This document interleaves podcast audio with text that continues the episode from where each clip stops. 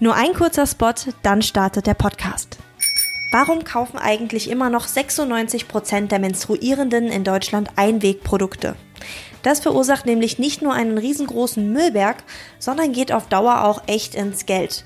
Viel ökologischer und auch günstiger sind wiederverwendbare Menstruationstassen, waschbare Binden oder Menstruationspanties. Eine große Auswahl an Zero Waste Menstruationsprodukten findet ihr auf www.kukabylinda.com. Schaut da also gerne mal vorbei.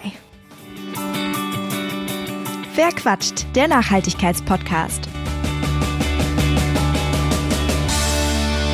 Hey und herzlich willkommen bei Verquatscht. Ich melde mich zurück und zwar mit der letzten Folge der zweiten Staffel. In dieser Folge geht es darum, wie man in der Öffentlichkeit auf das Thema Nachhaltigkeit, Klimakrise und Umweltschutz aufmerksam machen kann.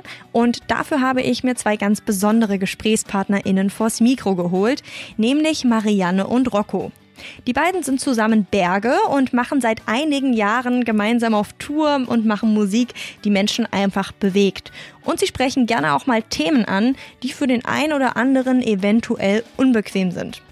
Mit dabei als Co-Moderatorin ist außerdem meine liebe Freundin Anna, die auch für das Ökologiska-Mac schreibt. Ich finde, das ist ein wirklich cooles Thema. Es könnte etwas verwirrend werden, weil wir zu viert sind, aber wir stellen uns alle am Anfang nochmal vor. Habt keine Angst, bleibt dran und ganz viel Spaß. Ja, hallo, hier bei Verquatscht. Ich bin Marisa, mich solltet ihr ja kennen, so von den letzten Folgen. Dann ist bei mir noch Anna, die ab jetzt mitmoderiert. Hallo.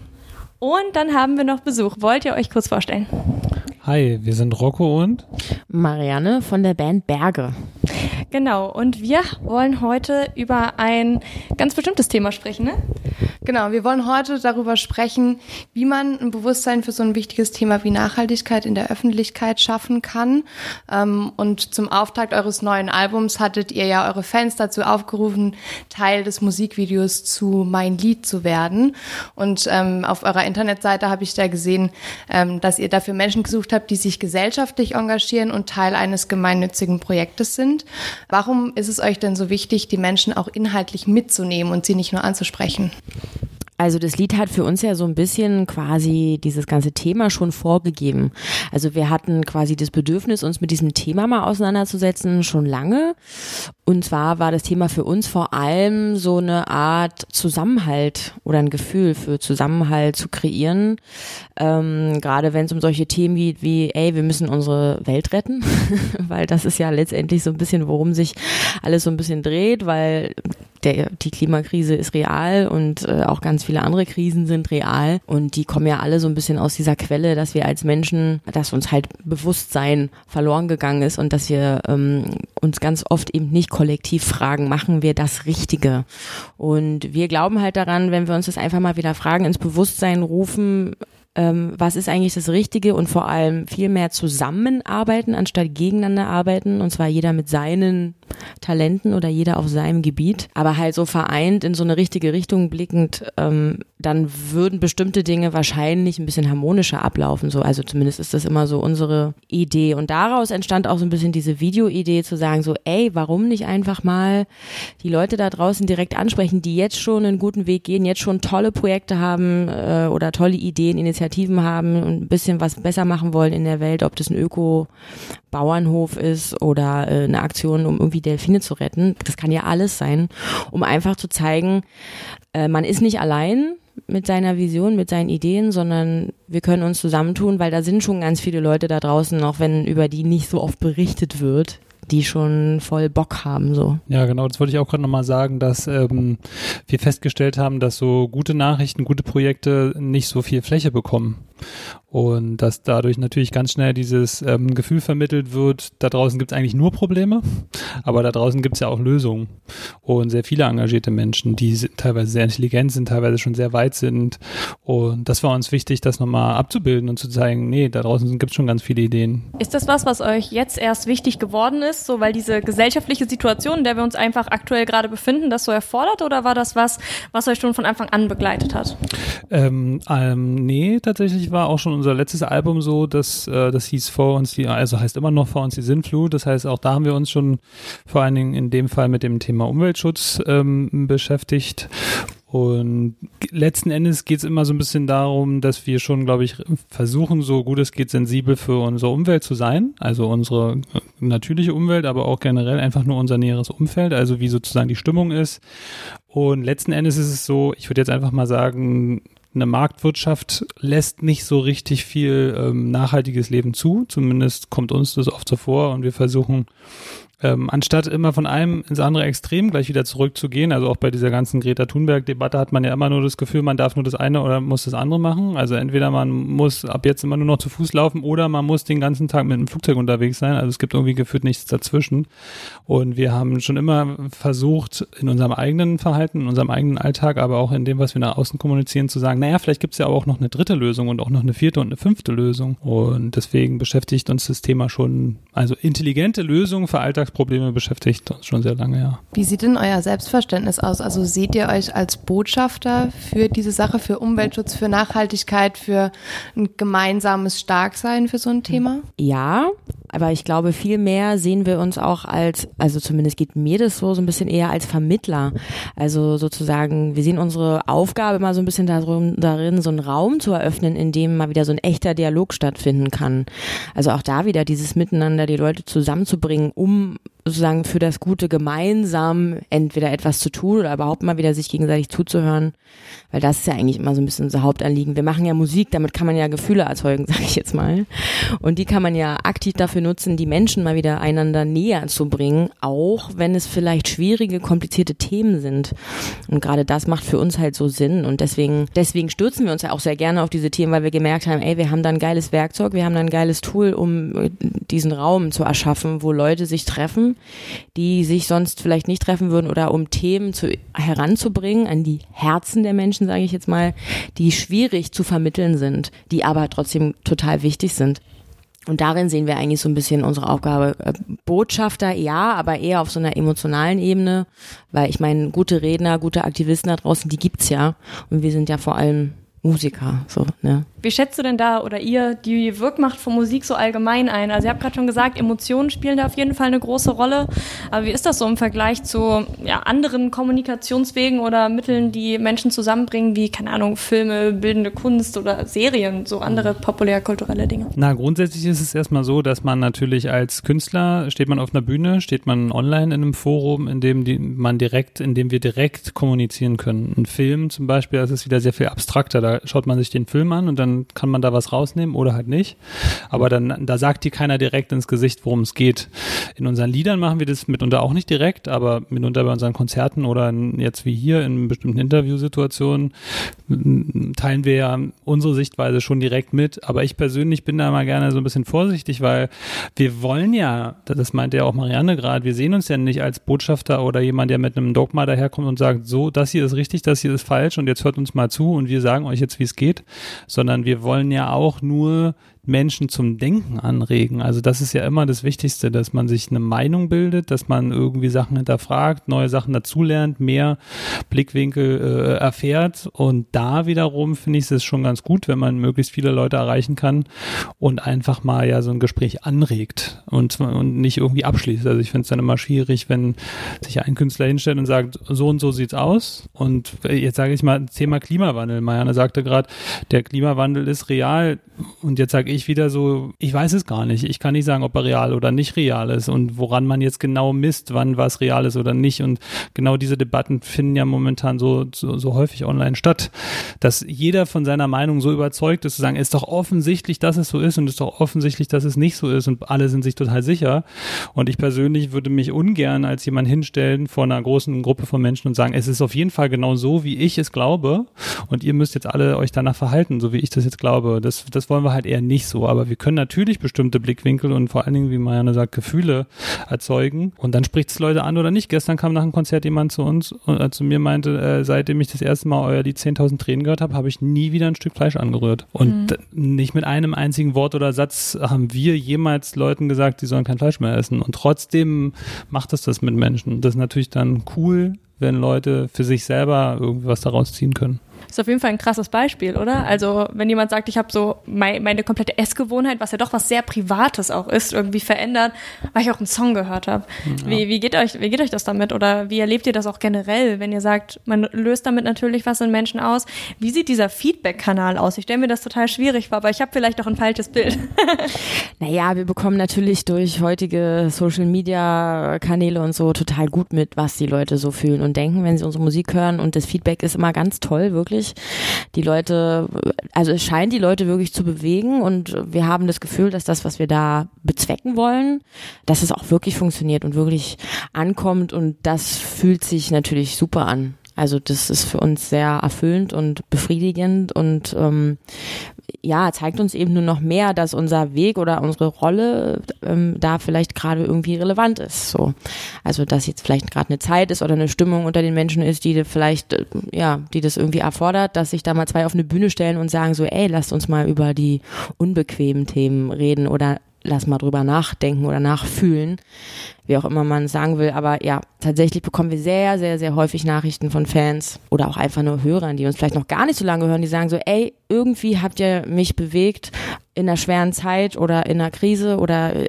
ihr habt mir ein klares Gefühl gegeben zu dem und dem Thema und ich habe aufgrund dessen ähm, jetzt mal wieder ein positive, ich habe Hoffnung bekommen oder Motivation, was zu verändern. Und dieses Thema Hoffnung ist für uns auch ein sehr wichtiges so. Wenn man sich daran setzt, so einen Song zu schreiben, der dann irgendwie auch in Menschen sowas auslöst, wie geht man daran? Also jetzt so für mich als Mensch, der irgendwie so gar nicht in diese Richtung veranlagt ist. Also ich glaube, ich hätte einfach nicht so das Gefühl dafür, bei mir lösen natürlich Songs auch etwas aus, aber ich glaube, ich wäre nicht selber so in der Lage, das so, so feinfühlig zu sein. Wie, mhm. wie gestaltet ihr das? Also wie geht ihr da heran, wenn ihr sagt, wir wollen vielleicht auch eine implizite Message irgendwie in einem Song verpacken?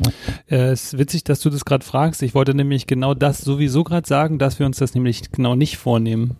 Also wir haben uns eigentlich noch nie hingesetzt und gesagt, so, wir schreiben jetzt einen Song, damit die Leute irgendwie einen neuen Blickwinkel zum Thema äh, Massentierhaltung bekommen oder dass die Leute jetzt irgendwie mehr sich um Umweltschutz kümmern. Es ist schon, es kommt trotzdem ganz intrinsisch aus uns, dass wir uns mit einem Thema einfach selber beschäftigen, dass wir einfach unser Gefühl sozusagen einfach nur, wie sagt man, realisieren wollen, rausbringen wollen.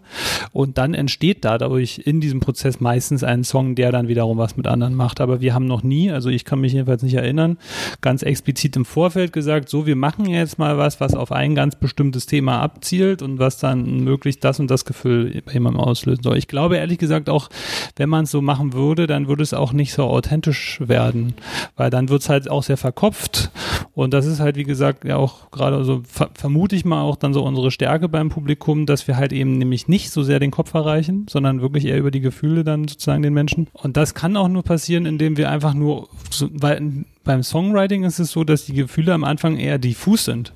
Also auch äh, manche Songs haben auch am Anfang noch nicht denselben Text, den, die, den sie dann auch am Ende haben, aber das grundlegende Gefühl war schon von Anfang an da. Also man will irgendwas Trauriges, was Fröhliches. Wir haben einen Song, der heißt Trau dich. Da geht es jetzt um kein nachhaltiges Thema, aber es geht um dieses Gefühl, all die, all die Ängste, all die Blockaden, die man so hat, einfach mal hinter sich zu lassen und genau an dem einen Moment, wo man sonst sich sozusagen zurückhält oder es dann doch nicht macht oder aufgibt oder aussitzt oder wieder schüchtern wird, einfach sagen, nee, jetzt mal oder beim nächsten Mal, jetzt mache ich es mal. Und das ist halt einfach ein Gefühl. Und dieses Gefühl kennt jeder, auch wenn jeder eine andere Story damit verbindet, auch wenn jeder wahrscheinlich ein anderes Gefühl damit verbindet. Aber genau, deswegen, es passiert nicht am Reißbrett, so gar nicht. Das ist ja dann auch wieder dieses verbindende Element ne, zwischen dem, was ihr an Emotionen habt beim Schreiben und was dann am Ende bei den Hörern und den Fans dann ankommt. Ähm, ihr hattet vorhin angesprochen, dass, wie es bei den Songs ist, dass von euch kommen diese Themen und dass ihr euch auch privat mit ähm, dem Thema Umweltschutz auch beschäftigt.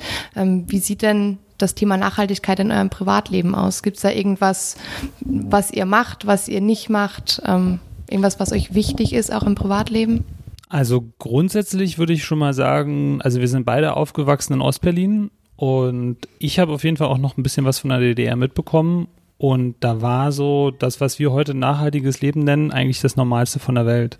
Also das heißt, wir kommen eigentlich eher aus einer Erziehung und aus noch so ein bisschen so einer Restgesellschaft, in der alles noch komplett nachhaltig war. Da wurde ja sogar noch Altpapier gesammelt von uns Kindern und so. Also so, das heißt, das Leben, wie es heutzutage so ist mit Coffee-to-go-Bechern und so, das war mir sehr lange sehr fremd und sehr skurril teilweise auch. Also ich glaube, für uns ist so dieses halbwegs nachhaltige Leben so ein Stück weit noch normal oder so ein Stück weit noch Natur, zweite Natur. Könnt ihr da konkrete Beispiele nennen? Also was das so, so ganz konkrete Dinge im Privatleben? Ja, da gibt's natürlich jetzt 10.000 verschiedene kleine Mini-Lifehacks, die es am Ende zu einem riesen Thema machen. Aber ich meine, zum Beispiel haben wir halt immer unsere Tupperdose mit auf Tour, wo wir dann halt die Nüsse reinpacken oder irgendwie anstatt dann halt äh, jedes Mal irgendwie was aus Plastik da zum Wegschmeißen oder so. Oder irgendwie anstatt Plastikflaschen halt nur noch Glasflaschen. Also es ist jetzt auch nicht so, dass wir überhaupt keinen Müll produzieren oder da jetzt irgendwie wie Rockto schon sagte, immer alles richtig machen, halt überhaupt gar nicht so. Und deswegen beschäftigt uns das ja auch, weil wir uns natürlich selber auch als Teil, ja, des Ganzen oder auch Teil der ganzen Misere sehen und deswegen sozusagen sind wir damit ja auch so verheiratet mit dem Thema, weil wir ja merken, ey, das, was die ganze Gesellschaft und die Welt betrifft, das betrifft auch uns, weil wir ja irgendwie alle zusammenhängen, weil wir alle eins sind. Und klar findet auch bei uns da ein Umdenken statt, was vielleicht vor sechs Jahren oder fünf Jahren auch noch nicht so war. Also wir machen, versuchen jetzt schon viel mehr auch Dinge anders zu machen, richtig zu machen, anders zu konsumieren. Ich glaube, zu einem großen Teil geht es beim Thema Nachhaltigkeit auch darum, wie konsumiere ich und wie kann ich meinen Konsum einfach mal eindämmen und gar nicht mehr so viel konsumieren. Ich glaube, es auch hat viel mit damit zu tun. Apropos, Stichwort kleine Maßnahmen bzw. alltägliche Dinge, die man selbst tun kann, um Müll einzusparen. Wusstet ihr, dass eine menstruierende Frau in ihrem Leben zwischen 10.000 und 17.000 Hygieneartikeln verbraucht? Das ist ein ganz schön großer Berg Müll, der da zusammenkommt. Linda hat es sich zur Aufgabe gemacht, dem entgegenzuwirken. Auf www.kukabeilinda.com hat sie deshalb eine große Auswahl an nachhaltigen Periodenprodukten zusammengestellt, die euch dabei helfen, eure Menstruation ohne Müll zu meistern. Außerdem klärt sie über viele Tabuthemen rund um die weibliche Gesundheit auf. Schaut da also gerne mal vorbei. Ich persönlich finde beim Einkaufen das Wichtigste, äh, mal so zu beobachten, wie schwer es mitunter eigentlich ist, einfach nur ganz, sage ich jetzt mal, Plastemüll zu vermeiden. Also einkaufen zu gehen und so einzukaufen, dass man nicht so viel Müll produziert oder selber mit erschafft, weil man jetzt einkaufen geht. Das leichteste finde ich ist tatsächlich zum Beispiel immer, wenn es um Nahrungsmittel geht, einfach wirklich nur gesundes Obst und Gemüse kaufen. Also unverpacktes Obst und Gemüse, damit tut man sich sozusagen doppelten Gefallen. Man hat eigentlich erstmal gefühlt im Supermarkt das einzig verwertbare Nahrungsmittel, was es da so gibt und produziert im Grunde gar keinen Müll. Und wie Marianne schon sagt, es gibt dann so an jeder, an jeder kleinen Stelle muss man, fällt man irgendwie unbewusst eine Entscheidung für oder gegen ein weiteres kleines Stück Müll. So. Und ich glaube, es geht gar nicht so sehr darum zu sagen, naja, ich bestelle keine Strohhalme mehr im Restaurant oder so. Klar, ist es auch schon mal gut, aber einfach nur die Sensibilität dafür zu haben. So, ich kann mich erinnern, ich habe vor äh, relativ langer Zeit mal ein Radiointerview zum Thema bei Amazon bestellen gehört und da meinte eine Frau so, Sachen, die sie gar nicht woanders bekommt, sie bestellt sie halt noch dort, aber mit sich selber hat sie den Deal, dass sie im Umkehrschluss alle anderen Sachen nur noch immer wieder bei ihrem Buchladen an der Ecke bestellt. Also, dass sie mit sich selbst so ein Deal macht. Und ich fand die Idee so cool und habe das mit mir selber auch so gemacht, dass ich alles, von dem ich genau weiß, es kostet mich nicht mehr Geld, hole ich auf jeden Fall im Ausgleich so gut ich kann immer bei dem Buchhändler an der Ecke, weil ich auch dem wieder einen Gefallen damit tue. Also das ist ja das Witzige, ist mit dem Obst und Gemüse so, ist mit den Bücherkaufen so, man in der Regel macht man nicht nur eine Sache besser, man macht auch an anderen Stellen Sachen irgendwie wieder ein bisschen besser, wenn man zurück zu einem Ursprung kommt. Das klingt eigentlich so komisch, weil was ist eigentlich normal, was ist unnormal? Aber wenn man mal drüber nachdenkt, dass mich dieselbe Handlung auf eine andere Art und Weise, dass die irgendwie eine halbe Mülltonne am, pro Woche erspart, ist es eigentlich schon skurril. Ich wollte nur sagen, also diese ganze Überlegung oder diese De Debatte ist für uns halt auch immer so, ja, äh, schwierig natürlich auch, weil letztendlich sind wir ja als Menschen so sehr entfernt von unserer Natur und nachhaltig wäre eigentlich möglichst nah an der Natur zu sein, dass man ja, ja, sobald man sozusagen irgendwie geboren wird und irgendwie atmet, hat man schon eine CO2-Bilanz jetzt mal übertrieben gesprochen. Und deswegen ist es uns halt auch so wichtig, eben nicht, was dieses Thema angeht, so bad feelings aufkommen zu lassen. Also jetzt irgendwie zu sagen, ja, du hast das aber richtig gemacht, du hast das falsch gemacht, sondern auch da wieder an den Dialog zu gehen und sagen so, ey, cool, was hast du vielleicht für Ideen? Was hast du noch, du Tipps? So offenes Ohr zu haben, ja, wo kann man vielleicht noch was besser machen? Und am Ende macht es vielleicht sogar Spaß, ja. Also lieber vegan zu kochen als mit Fleisch. Also alles solche Sachen, sich halt positiv zu inspirieren und eben nicht zu sagen, also da und da, Mann, ey, wir sind alle so blöd und so. Und dann noch eine zweite Sache, was ich auch ähm, immer noch äh, ganz interessant finde, das Thema Nachhaltigkeit, dass wir das ja auch sehr ganzheitlich betrachten. Also da geht es halt eben nicht nur um diese zehn Lifehacks, sage ich jetzt mal, sondern Nachhaltigkeit ist für uns auf ganzer Linie ein total wichtiges Thema, auch schon immer. Also da, wir fragen uns zum Beispiel auch oft, äh, ja, was ist für uns eine nachhaltige Arbeitsweise? Also da geht es auch um soziale Themen, da geht es darum, wie können wir nachhaltig miteinander zusammenarbeiten mit unseren Kollegen ähm, auf einer emotionalen Ebene, wie können wir möglichst lange und möglichst gut unseren Job machen, was brauchen wir für Alltagsgewohnheiten, um möglichst lange äh, einen ganz guten Output zu haben. Und wir versuchen halt unser ganzes Leben möglichst gesund und nachhaltig zu gestalten, um halt, um das halt einfach auf ganzer Linie auch so zu leben. Und ich glaube, das ist fast noch wichtiger. Und, und da, und da kommt natürlich dann dieses, ich trinke nur noch aus Glasflaschen, weil es fühlt sich auch einfach besser an, halt ganz natürlich so. Mhm. Ich finde es sehr interessant, dass du das gesagt hast mit dem Tonfall. Also in der öffentlichen Debatte, dass da häufig so dieses Negative betont wird, weil wir saßen, bevor wir hergekommen sind, in einem Café, haben wir genau dieses Thema diskutiert und waren so, ja, wie, äh, wie ist denn überhaupt aktuell der Tonfall und was ist, was ist die Community, über die wir sprechen, deren Tonfall wir überhaupt gerade irgendwie diskutieren möchten? Ähm, und ihr bewegt euch ja mit euren Songs natürlich auch oder auch generell als Musiker in der Öffentlichkeit. Wie ist das denn? Also wie nehmt ihr das denn wahr, wie aktuell der Tonfall ist und seht ihr euch da als Ergänzung oder als so Gegenangebot? Also wir machen es, glaube ich, relativ simpel. Überall da, wo der Tonfall irgendwie nicht respektvoll oder inspirierend ist, halten wir uns einfach raus weil wir auch beide schon zu oft mitbekommen haben, egal ob als Privatperson oder auch als Band, wenn man versucht, da dann mitzumischen, das wird zu nichts führen, zu gar nichts, egal wie lange und wie, äh, äh ich sag jetzt mal energisch man versucht da irgendwie nochmal die Leute umzustimmen oder irgendwie locker zu machen. Wenn Leute Bock haben zu meckern, dann meckern sie. Und dann irgendwie sind wir da so, haben wir uns so in den letzten Jahren dazu entwickelt, einfach dem dann unsere Aufmerksamkeit zu entziehen, weil es dann auch uns selber ja keinen Gefallen tut und auch nicht gut tut. Ähm, und da, wo wir uns sozusagen dauerhaft aufhalten oder auf unserem eigenen Forum, ist es großteils dann schon eher inspirierender. Man merkt schon, wenn man mal einen Post hat oder irgendwo, wo dann deutlich länger und mehr drunter diskutiert wird, wenn mal ein neues Musikvideo rauskommt zu so einem Thema oder auch mal, manchmal posten wir auch irgendwelche Lyric-Posts, wo tatsächlich auch mal ein Thema richtig konkret angesprochen wird. Da geht es dann schon mehr zur Sache. Dann diskutieren die Leute schon mehr und dann bin ich aber auch so, na, wie geht man damit um? Will man jetzt irgendwelche User sperren? Will man da irgendwie den Leuten sagen, wie sie sich unterhalten sollen? Und auch da wieder wir entziehen dem dann einfach unsere Aufmerksamkeit. Wenn die Leute meinen, ihre Negativität wieder in die Welt bringen zu müssen, weil sie glauben, damit wieder die Welt besser zu machen, was in meiner Wahrnehmung halt überhaupt nicht möglich ist. Du kannst halt nicht mit Negativität Positivität erzeugen.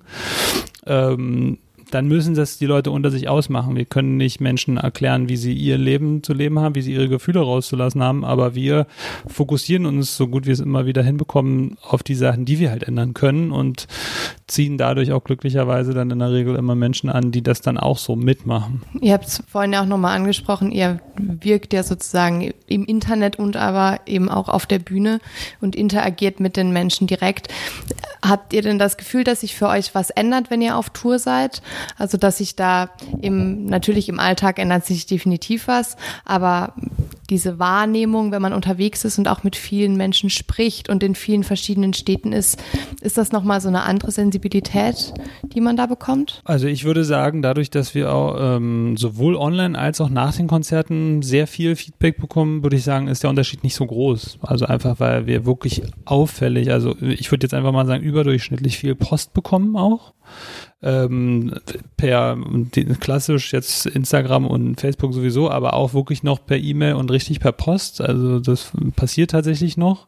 Ist jetzt nicht so nachhaltig per Post, aber so okay. Freuen wir uns trotzdem drüber. Ähm, und da es sich auch sehr, sehr, sehr, sehr deckt und sehr ähnliches Feedback ist, würde ich sagen, das ergänzt sich einfach nur, ist nicht anders.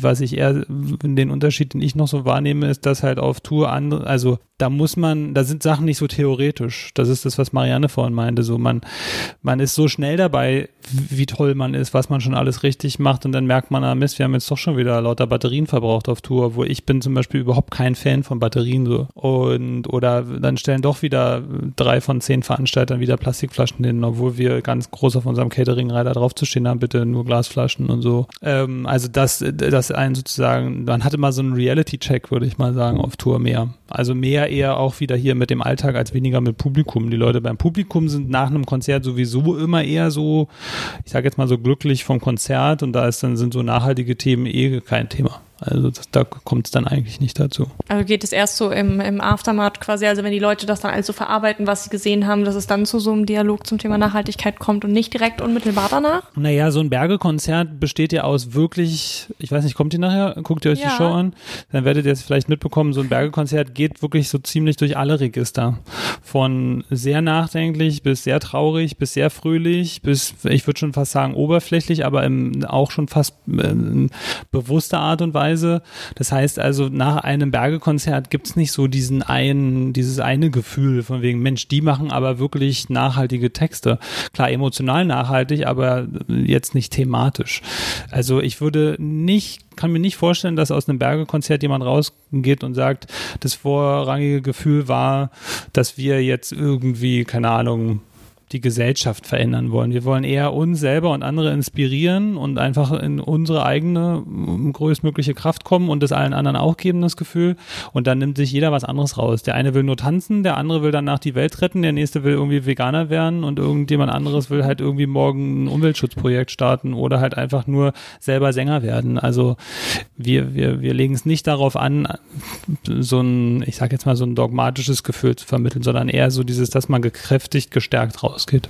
Mhm, wenn ihr sagt, ihr wollt die Leute inspirieren und motivieren, ähm, habt ihr diesbezüglich irgendwie Vorbilder? Also Bands, wo ihr sagt irgendwie, da waren wir vielleicht selber mal auf einem Konzert und haben gesagt, ey, wenn ich, wenn ich auf der Bühne stehe, ich will das gleiche Gefühl irgendwie erzeugen? Na, ich kann es ganz klar sagen. Ich äh, war, äh, bin ich immer noch, aber vor allen Dingen, als ich äh, noch jünger war, riesengroßer Michael Jackson-Fan und ich war auch zweimal bei einem Michael Jackson-Konzert und da hatte ich genau dieses Gefühl.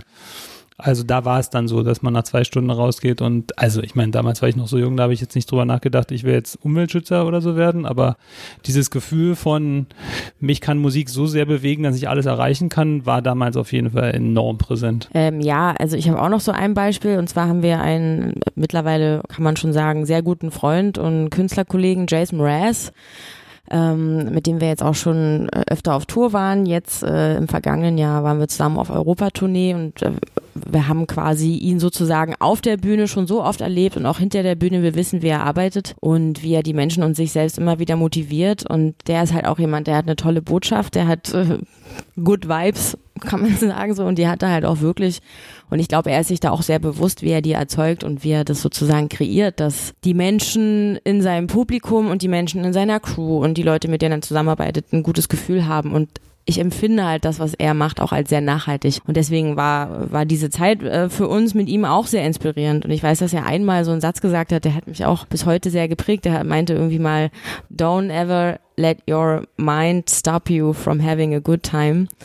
Und äh, ich finde, das macht halt, macht total Sinn so. Und, und, und als Künstler, als Musiker brauchst du genau diese Werkzeuge, ähm, sozusagen auch ein bisschen deinen Geist zu kontrollieren.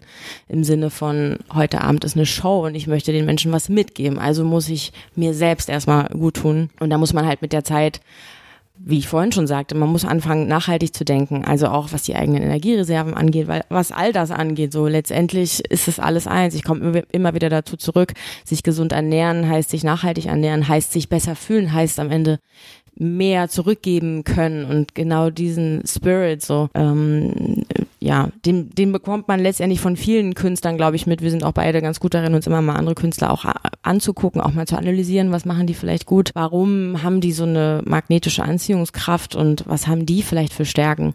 Und da sind wir immer sehr äh, interessiert dran zu schauen was kann man sich vielleicht abgucken? Und ja ganz oft machen wir das dann auch und entwickeln uns dann halt auch und das macht ja auch Spaß. Viele der Hörer von Verquatscht machen genau das auch. Die sind auf Instagram unterwegs oder hören eben den Podcast und versuchen sich auf allen Seiten inspirieren und motivieren zu lassen von äh, oder zum Thema Nachhaltigkeit und Umweltschutz und zu schauen, was machen andere und was mache ich.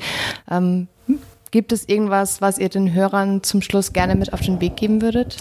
Ich würde, ja, tatsächlich, ich persönlich sehe es so, die größte Stärke, wenn man also anders. Wie Marianne vorhin schon gesagt hat, es geht nicht so sehr darum, was machen wir alles falsch, sondern eher, was können wir relativ schnell und einfach richtig machen. Das heißt also, ich würde gar nicht äh, so oft einen Fokus darauf setzen, was muss ich jetzt alles noch machen, was muss ich jetzt noch alles machen, noch machen, noch machen, sondern eher, was könnte ich einfach vielleicht lassen.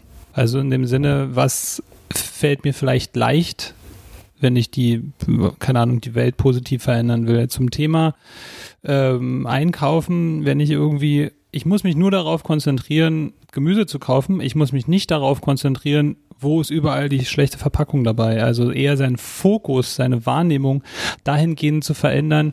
Ich muss nicht noch mehr leisten, leisten, leisten. Ich habe jetzt Druck, ich, ich erzeuge Probleme, sondern eher so, was mache ich eigentlich die ganze Zeit, was vielleicht unnötig ist und vielleicht kann ich es einfach ablegen. Also ich würde jetzt nicht mit einem konkreten Beispiel kommen, weil es nicht um ein Beispiel geht, sondern eher um eine grundlegende Geisteshaltung zu sagen, Umweltschutz, nachhaltiges Verhalten fängt vor allen Dingen dann an, wenn ich mich nicht in so einer Pflicht sehe, irgendwie die Welt zu retten, sondern einfach nur aufhören, unnötigen Quatsch zu machen. Doch ein sehr, sehr schönes Wort zum Abschluss ähm, dieses Podcasts. Vielen Dank, dass ihr zwei euch die Zeit genommen habt, hier mit uns zu sprechen. Sehr gerne. Ja, hoffentlich bis bald.